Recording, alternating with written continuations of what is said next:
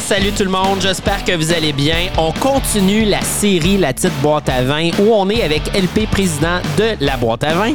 Et puis on va déguster des produits qui vont être disponibles dans notre nouveau projet pilote collaboratif, La petite boîte à vin.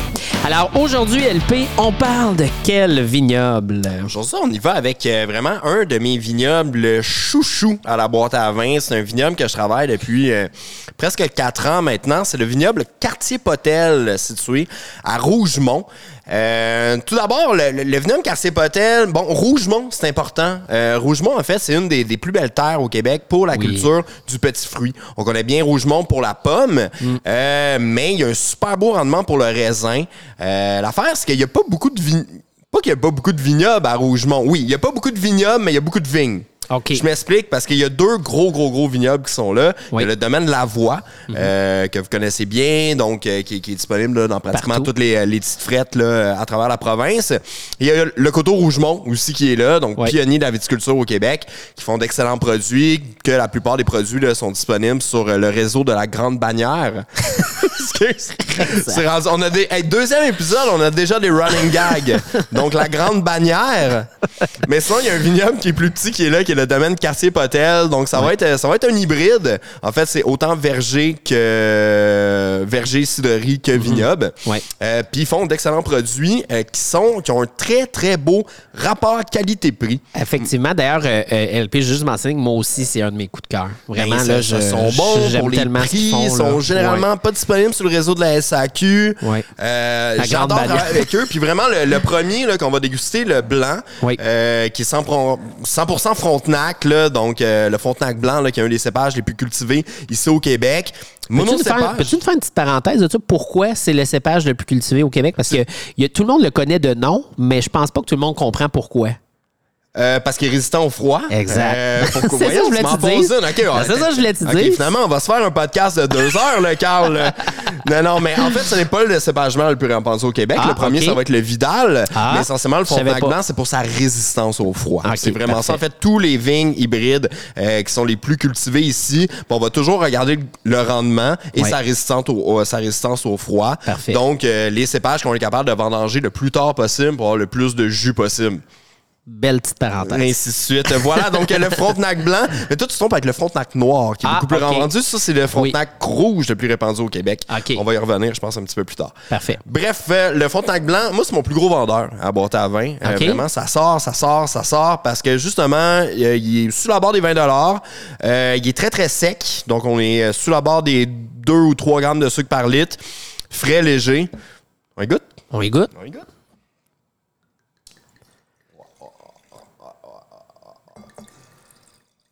C'est un, magnifique pour ça. Pas pire, hein? Vraiment, là. Oups, je sens le micro à la place du vin. Attention! Ça sent bon, tu sais. Oui. C'est le fun, il y a une belle complexité. On est sur le- les fruits, donc les fruits à noyaux, un peu exotiques. C'est agréable, un côté agrume qui va être là, mais pas, pas si présent. Il y a beaucoup, beaucoup, la plupart des... Qu'est-ce qui va caractériser beaucoup, beaucoup les vins blancs au Québec? C'est le côté tranchant, vif, fruité. Souvent, euh, les, les arômes primaires, donc les premiers arômes là, qui vont nous venir, euh, qui va nous venir au, au nez en tête, euh, ça va être l'agrume euh, ou la pomme verte, par exemple. Mais ici, on est vraiment plus sur le fruit à noyaux. Puis je rajoute aussi, LP, que à chaque fois que je fais goûter un vin blanc du Québec, les gens capotent. Tu sais, c'est vraiment un, un- c'est une catégorie de vin que les gens, ils sont très rarement malheureux. Tu sais, c'est un, c'est une valeur sûre, je trouve, au Québec, le vin blanc. Ben, ça dépend, Carl. Faut qu'il soit bien fait. Mais oui, généralement. Absolument, mais en il y a- des trucs en- qui nous surprennent. Oui, c'est sûr, c'est Mais sûr. généralement, c'est, oui, effectivement, Oui. c'est très bien fait. Et euh, c'est des, euh, si on n'aime pas les vins sucrés, euh, ben, généralement, au Québec, on va, on va retrouver là, à peu près euh, tout, tout ce qui peut nous intéresser. Là, parce que Mhm. oui, on fait toujours des vins blancs qui sont secs sur le fruit. Euh, Puis c'est pas, contrairement à nos voisins de l'Ontario, c'est pas systématiquement qu'on va tout passer en fût de chêne. Mhm. Euh, quand on goûte un chardonnay en Ontario, ben toujours c'est le chardonnay qui est bien en fût de chêne. C'est ça qu'on on retrouve le plus. Le plus, euh, quand ici au Québec, mon travail avec une vingtaine, plus d'une vingtaine de cépages, là, mais général, bon, à peu près, disons, une vingtaine de cépages. Puis ils vont être euh, utilisés de différentes manières pour apporter des, des arômes vraiment différents. Puis il va y avoir du fût de chêne ou pas, tout dépendant de ce que le vigneron veut faire. Mais ici, on a quelque chose de très bien fait, de très classique. Puis il n'est pas trop sucré. Il est pas sucré pantoute. Pantoute. Il l'est pas euh, du tout, du tout. Là. Il n'y a, pas de- il y a pas de sucre là-dedans. Là. Donc, euh, c'est super agréable. Une belle longueur en bouche. Ça fait saliver. Euh, puis vraiment, on y va avec les accords classiques. Le poisson, fruits de mer. Mhm. euh, quelque chose. Ou sinon, même pour l'apéro, fromage, plateau de fromage. Vraiment. Encourager les fromages. T'as-tu des fromages chez Tite Frette? J'en ai pas. Fait que va À falloir. travailler. hein, euh, à, travailler. À travailler. Les fromages chez Voilà. Tite Frette. euh, ça s'en vient. Donc, on va poursuivre avec euh, le rosé. Oui. Tu finis ton verre. C'est Ouais, encore là, une trop écoute, grosse coupe. euh, Voyons. Non, vas-y, mollo, LP, là. Faut finir le podcast. Difficulté à suivre, Carl de chez Tite Frette. Tu sais, la bière. Le taux d'alcool, il est plus bas. Je sais. Hein, LP, fait que, tu sais, je peux en prendre plus. Oui, oui, oui. C'est pour ça que j'ai arrêté de boire de la bière. Parce que tu voulais plus, feel- tu voulais oui, plus de feeling. Plus être- C'est ça. Plus être gorlot. Ah, c'est un podcast. Donc, continuons avec le lot 110 rosé, toujours Oui. du domaine Quartier-Potel. Euh, Donc, euh, un petit peu la même chose, tout aussi sec. Euh, là, ici, on est en monocépage, donc 5 croix. Donc, vraiment, on travaille toujours avec, bon, des cépages uniques. Euh, Même, euh, je m'avance un petit peu avec le rouge. Non, rouge, c'est un assemblage. mélange, ouais. Euh, mais sinon, 100% Sainte-Croix. Sainte-Croix, qui est un, un- vraiment un cépage emblématique du Québec. Bon, la, la légende dit que ce serait le premier cépage là, qui a été cultivé Ah au Québec. Donc, les premières vignes qui auraient été plantées euh, par Christian Berthomeux au début des années 70 Ouais. euh, dans le coin de dans le coin de Donham, ça aurait été du Sainte-Croix. Le Sainte-Croix Ok. était très, très, très populaire, justement, à- durant la, la préhistoire du vin du Québec. Euh, il a été mis de côté un petit peu. Puis là, il revient. Je le vois de plus en plus sur des assemblages. On dirait qu'on on se réapprovise euh, et réappris. euh, Voici le Sainte-Croix de plus en plus. Excellent cépage, donc vraiment emblématique du Québec, là, qui va faire généralement des vins qui sont très, très, très fruités. Mais encore une fois, il n'y a pas de sucre. Très intéressant. Puis là, si vous n'êtes pas d'accord avec cette légende, écrivez-le dans les commentaires. euh, si vous avez des choses à nous partager. Tenez-moi à voir. Sainte-Croix, penses-tu que ça a rapport avec l'Église? As-tu poussé sur une terre euh, d'une Église? Sûrement, je te dirais que tout au cépage, Québec a euh, rapport avec l'Église, ouais, Carl. probablement. Ouais, on peut voir les noms de rues, les noms de cépages, euh, les châteaux, tel Oui. le Frontenac. Oui, Hein? effectivement, c'est ça. hein. Mais euh, oui, oui, euh, Moi, c'est sûr je, avec l'Église. sens quasiment là, euh, la fraise. Oui, ben absolument. On va sur un, un- bon, un beau, euh, un beau euh, rosé, très léger, très sec, mais évidemment, qu'est-ce qui va revenir? C'est le petit fruit, la, la fraise. Le Sainte-Croix, c'est ça que ça va apporter. Ouais. Donc, vraiment des arômes un petit peu qui vont être des fois similaires Mhm. euh, au Frontenac Noir, qu'on parlait un petit peu plus tôt, Ouais. mais... mais plus léger. On reste vraiment là, sur le petit fruit comme, euh, comme la fraise. Puis moi, le rosé, j'aime beaucoup le domaine de la voix. Quand je veux un rosé sucré, pour moi, c'est un. Puis là, je parle pas dans de ça, mais tu sais, plus sur le, le côté sucré. Puis celui-là, il est très sec. Fait que celui-là, pour moi, en mangeant, ce serait vraiment parfait. Tu sais, le, Ouais. le- celui du domaine de la voix, c'est mon vin rosé par excellence quand les gens disent je veux quelque chose de sucré parce que j'aime ça sucré ou je me fais une sangria rosée. Ça, c'est débile dans la tête. Ouais. Vraiment le vin idéal. Ouais, c'est un vin un Ça- petit peu de piscine, mais ça, c'est Ouais. vraiment plus, plus sec. Ouais. Euh, même qu'une petite astringence à la fin. Donc, oui, effectivement, même chose. Ouais. Poisson, fruits de mer, c'est intéressant. Exact. Fait que ça, c'est un vin plus de spa. Ouais. la voix, vin de piscine, son voisin, Cassé-Potel, vin, de spa. On va le garder, Ça, celle-là. là, pour ta date, là, c'est ça qui C'est ça, un sert. vin de spa. C'est malade. Ton party, le rosé de domaine de la voix. Ouais, mais c'est très drôle. J'espère que Hugues, euh, le, le producteur de Domaine de la Voix, Ouais. et, euh, C'est sûr et qu'il y a un JP, spa qu'il le euh, voit. et JP euh, de chez Quartier Potel nous écoute. C'est très drôle. Donc, on a un vin de piscine et un vin de spa. C'est bon. Hey, ça, c'est excellent. Excellent. Yes. Fait que vas-y, je te cale ça, puis on, on va au prochain. Le vin orange. OK? Donc, les fameux vins oranges. Pour ceux qui ne savent pas encore c'est quoi, euh, ça a été très, très, très populaire. Euh, Nous, nous quand on a ouvert il y a quatre ans, euh, on n'appelait pas encore ça des vins oranges. T'appelais ça comment? des vins blancs de macération. OK. Euh, puis là, le terme. Moins euh, sexy. Le, moins te- le, le Ouais. terme vin orange est arrivé au Québec, vraiment la petite histoire. Les premiers qui ont fait un, un vin orange très populaire, c'est nos amis chez Négondo à Mirabel qui ont sorti le fameux Julep. Oui, qui a eu oui, un oui, succès là, monstre. Ouais. C'était énorme. un succès beaucoup basé sur les réseaux sociaux, là, je Ouais. devrais dire, là, parce que même eux s'attendaient pas à ça. là. Il n'y a Ouais. pas eu d'argent marketing qui a été fait ou, Ça a ou été quoi que ce viral, soit, là. dit. Ça a été viral. Ouais. Ça a Ah été une bouteille virale. Donc, le gilet de chez, de chez Négondo, ça a commencé un petit peu avec ça. L'année suivante, ça, ça fait 4 ans ou 4-5 ans, là, leur, leur première cuvée. Bon, ensuite, de plus en plus, il y a eu la fabrication de vin orange au Québec. Là, Ouais. maintenant, c'est à peu près tous les vignobles au Québec qui font un vin orange. Oui, parce que c'est très en demande, là. C'est très en demande, mais non seulement ça, c'est que la macération pelliculaire euh, fonctionne bien sur, les, sur, sur nos vignes, en fait, sur les vignes hybrides euh, qu'on a ici au Québec. En fait, comme je te disais un petit peu plus tôt, généralement, ce qu'on va retrouver dans les vins blancs au Québec, c'est un côté vif et tranchant, donc une acidité qui va être présente. La macération pelliculaire va venir diminuer un peu cette euh, acidité-là pour apporter un côté euh, un petit peu plus amer, donc une petite amertume, une longueur en bouche, une complexité. Donc, C'est un peu plus doux aussi. Vu qu'il y a moins d'acidité, un peu plus doux. c'est ça, les acides sont, sont, sont pratiquement là, sont pratiquement cachés, si on veut, par cette dite macération. Et là, je vais poser des questions du peuple. On va appeler ça comme ça. hein, Les gens connaissent un peu moins ça. Est-ce que ça se fait uniquement avec les mêmes cépages ou est-ce parce que là, exemple, on a utilisé 100% Frontenac blanc ou on peut faire une macération de vin orange avec n'importe quel? quoi. N'importe quoi. N'importe Ah oui, quoi. Super. Fait Tant que c'est sur les pots. Là, Ouais. qu'est-ce qui est très, très, très en vogue, là, qui est très in, c'est la macération pelliculaire en amphore. Oh, Donc, je pensais on- t'en dire en enfer. Non, non, non, en amphore. Donc, c'est grand vase en terre cuite. OK. euh, qui a aussi comme vertu de venir diminuer l'acidité. Donc, quand on fait ça, là, ça devient du jus. C'est très, très bon. Euh, Il y a des bons producteurs là, qui ont commencé à faire ça. Là, euh, des vins oranges vieillis en amphore. C'est excellent. Mais ici, on est sur un vin orange vraiment classique. Puis on Quand- le voit, l'orange. ben, c'est la première chose qu'on a- qu'on analyse Oh. généralement quand on veut avoir le terme vin orange, qui veut en gros le rien dire. Parce que comme je disais, moi à l'époque, c'était des vins de ma- des vins blancs de macération. Ouais, ouais. comme ça. Donc le terme vin orange en sommellerie, là, on, on l'utilise pas beaucoup. C'est plus, euh, c'est plus une pas une marque, là, comment je pourrais dire, là, quelque chose. Ben, c'est un peu euh, comme dans la bière euh, IPA, ben il y en a tellement de ça Ouais, que à un moment donné, ça on- veut plus rien dire. Faut, ça veut- faut aller plus loin que ça. Là. Mais Ouais. là, c'est vraiment, là, tu sais, on peut pas le. C'est un vin blanc de macération. C'est le bon terme. Bref, mais quand on a la mention vin orange, ben, la, la chose que je demande, d'abord avant tout, c'est d'avoir une belle teinte orangée. Ben oui. Puis là, on l'a très bien avec euh, le domaine Cartier-Potel. Donc, si vous achetez un vin orange puis il est rose, vous avez pas un vin orange. Ouais, ben, même là, c'est. Oui. Non, pas Ben, ça? j'ai vu- J'en ai vu. Ah ouais? J'en ai vu, des vins oranges rosés. Ah. De plus en plus, même. Ah. On parle de vin brun aussi, de Hey! plus en plus. Amateurs de vin nature. Les vins bruns. peurant, ça?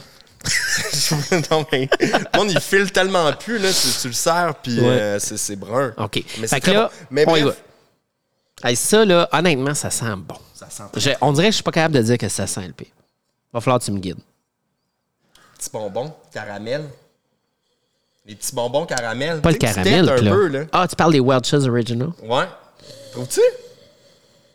C'est pas. Moi, je pense que Il y a t'as une le. belle complexité, mais il y a un côté caramel. Ouais, ouais, je comprends ce que tu veux dire. qui va être là. C'est très complexe. Mm. Du côté tabac blond aussi. Ouais. Du tabac blond. Tabac blond. OK.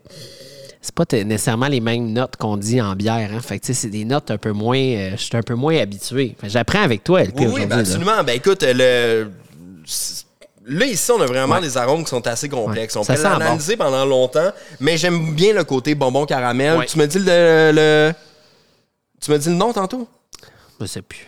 Ouais, la marque de bonbon, bonbon Ah, caramel. le Welch's. Welch's? Welch's ou Welchers? T'en as-tu chez Tite Frette? J'en ai pas. À venir. Non, non, non. Ça, Mais- c'est un produit importé, LP. Bon, excusez. Mais, euh, ouais, ce côté-là. Bref, très complexe un petit peu, puis c'est très bon, là. C'est sec. Encore une fois, le, le- hein, la chronique, c'est dire que c'est sec. Ben c'est ouais. sec.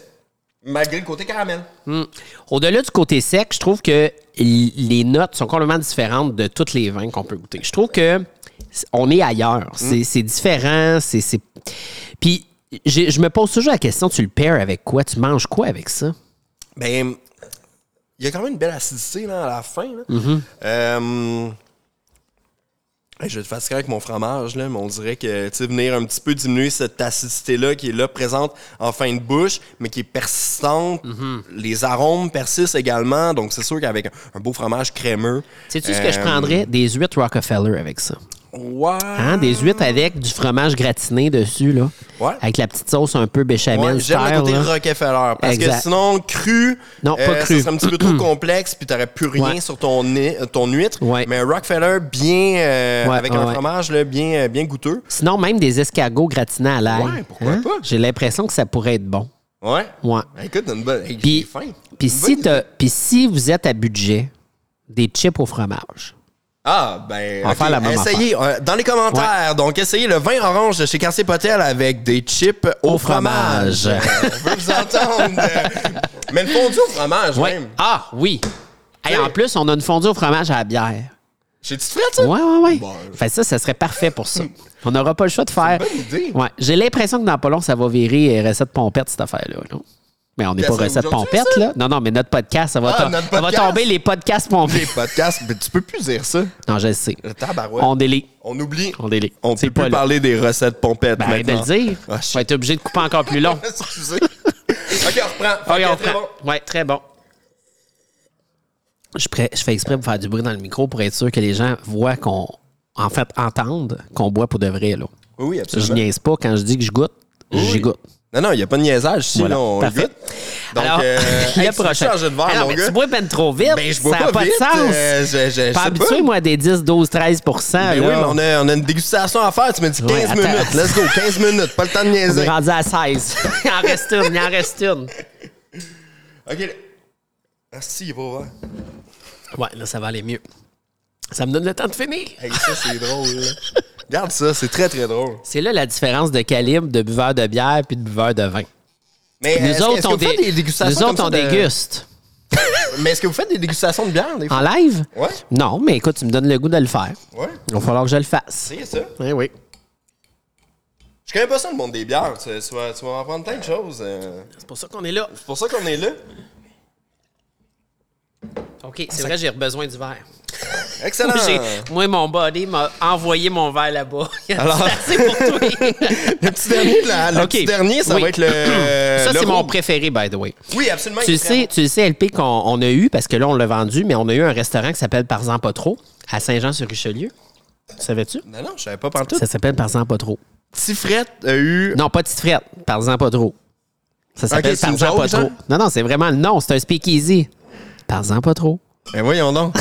Attends, tu me laisses là? Non, je niaise pas. Vous avez ça eu un resto? Pas trop. Mais toi, tu as eu un resto? Oui, avec Jérémy, on a eu un resto. Ben, il est encore là, là. Il existe encore, parle-en-pas-trop.ca. OK. OK? Puis le resto, on vend uniquement de la bière de microbrasserie et du vin québécois et du fort québécois. Ben voyons donc. Et le, le lot euh, 110, ça fait partie, ben, c'est dans notre carte des vins, évidemment. Puis c'est un de nos plus gros vendeurs. OK. Ouais. D'ailleurs, je pense qu'on les a pas mal toutes. Même Fait le vin par exemple, pas trop.com. Point .ca, je pense. Point .ca? Ouais, par exemple, pas trop, c'est à Saint-Jean-sur-Richelieu, c'est un speakeasy. Bref, allez voir ça, c'est vraiment hot. T'es essayé ça? Ben, LP? voyons donc, écoute, j'apprends l'existence de on, ce On se fera un petit concept. souper là, euh, avec Jay, son chum, mon chum, ta blonde. Ben oui, ça serait malade. Je, je veux y aller là. Ouais. là. Ben Ça ouais, je veux dire, c'est vraiment bouffe québécoise, tout. J'arrive là. J'arrive du BC, puis partout, Ouais. partout dans les bars à vin, c'est que des vins du BC. local, c'est ça. que des Ouais. vins locaux. Je trouve ça fou Ouais. que même à Donham, il n'y Ouais. ait pas un restaurant, un bar à vin, qui ait juste des vins.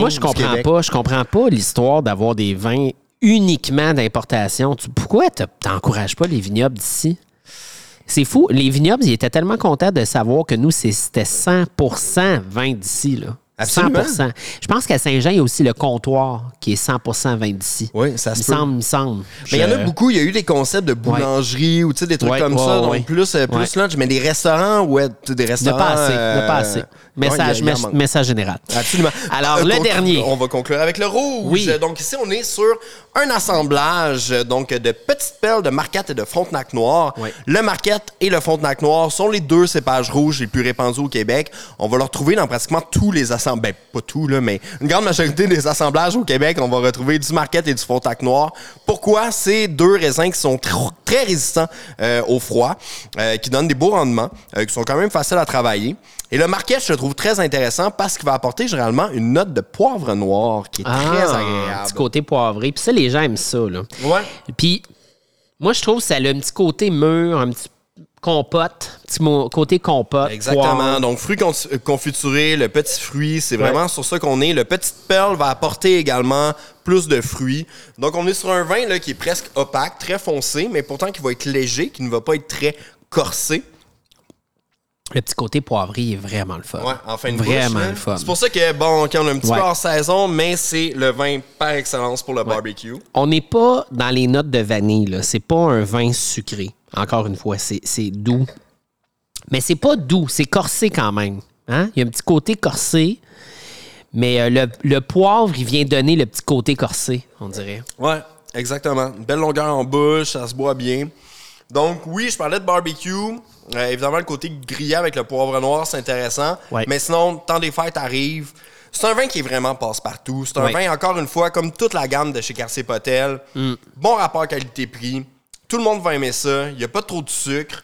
Euh, c'est tous des vins, je ne l'ai pas mentionné, mais qui sont euh, certifiés IGP, donc Indication géographique protégée. On n'en parle pas assez, mais quand même, c'est un petit cahier de charge qu'on a ici au Québec. Euh, qui est super intéressant là, à voir quels vins sont ou pas euh, certifiés IGP. Ici, c'est le cas. Donc, euh, c'est une super belle, belle gamme de produits à découvrir. Donc, à Varennes et à Chambly, tous les produits sont disponibles. Puis sinon, je pense que t'es tiens là, dans pas mal de petites frettes. Oui, là, déjà. en fait, je pense que la majorité des petites frettes longs. Puis euh, je veux juste rajouter, même, euh, j'avais déjà pris ça avec une raclette, puis c'était écœurant. Tu sais, parce que souvent, tu vas avoir un mix de toutes sortes d'affaires. Fait que tu veux pas nécessairement un vin qui goûte trop ou un vin qui goûte pas assez. Fait que je trouve que c'était vraiment le vin le plus passe-partout pour la raclette. Hey, sérieusement, c'était vraiment le fun. Euh, je pense que c'était euh, le podcast qu'on va boire le plus. Fait que... Ouais, ben Non, c'est sûr, quatre oui. produits, généralement, on déguste un seul produit, mais là, vu Ouais. qu'on a la gamme au complet, ben pourquoi pas Ben ouais. faire plaisir. C'est hein? toujours, c'est toujours un plaisir de On est mardi quand même. Hey, dis-le, dis-le pas, ils vont nous juger. Merci tout le monde. Fait que c'était encore une fois un podcast de la série La Petite Boîte à vin. Assurez-vous de vous abonner à notre podcast sur toutes vos plateformes préférées. On est disponible pour le téléchargement ou à l'écoute en direct. N'oubliez pas que vous pouvez aussi l'écouter sur titrette.ca et puis vous pouvez aller sur le site de la boîte à vin.com pour avoir plus de détails. Et n'oubliez pas de vous rendre à Tite Chambly et Varennes pour notre projet pilote collaboration La Petite Boîte à vin. Santé! Bravo.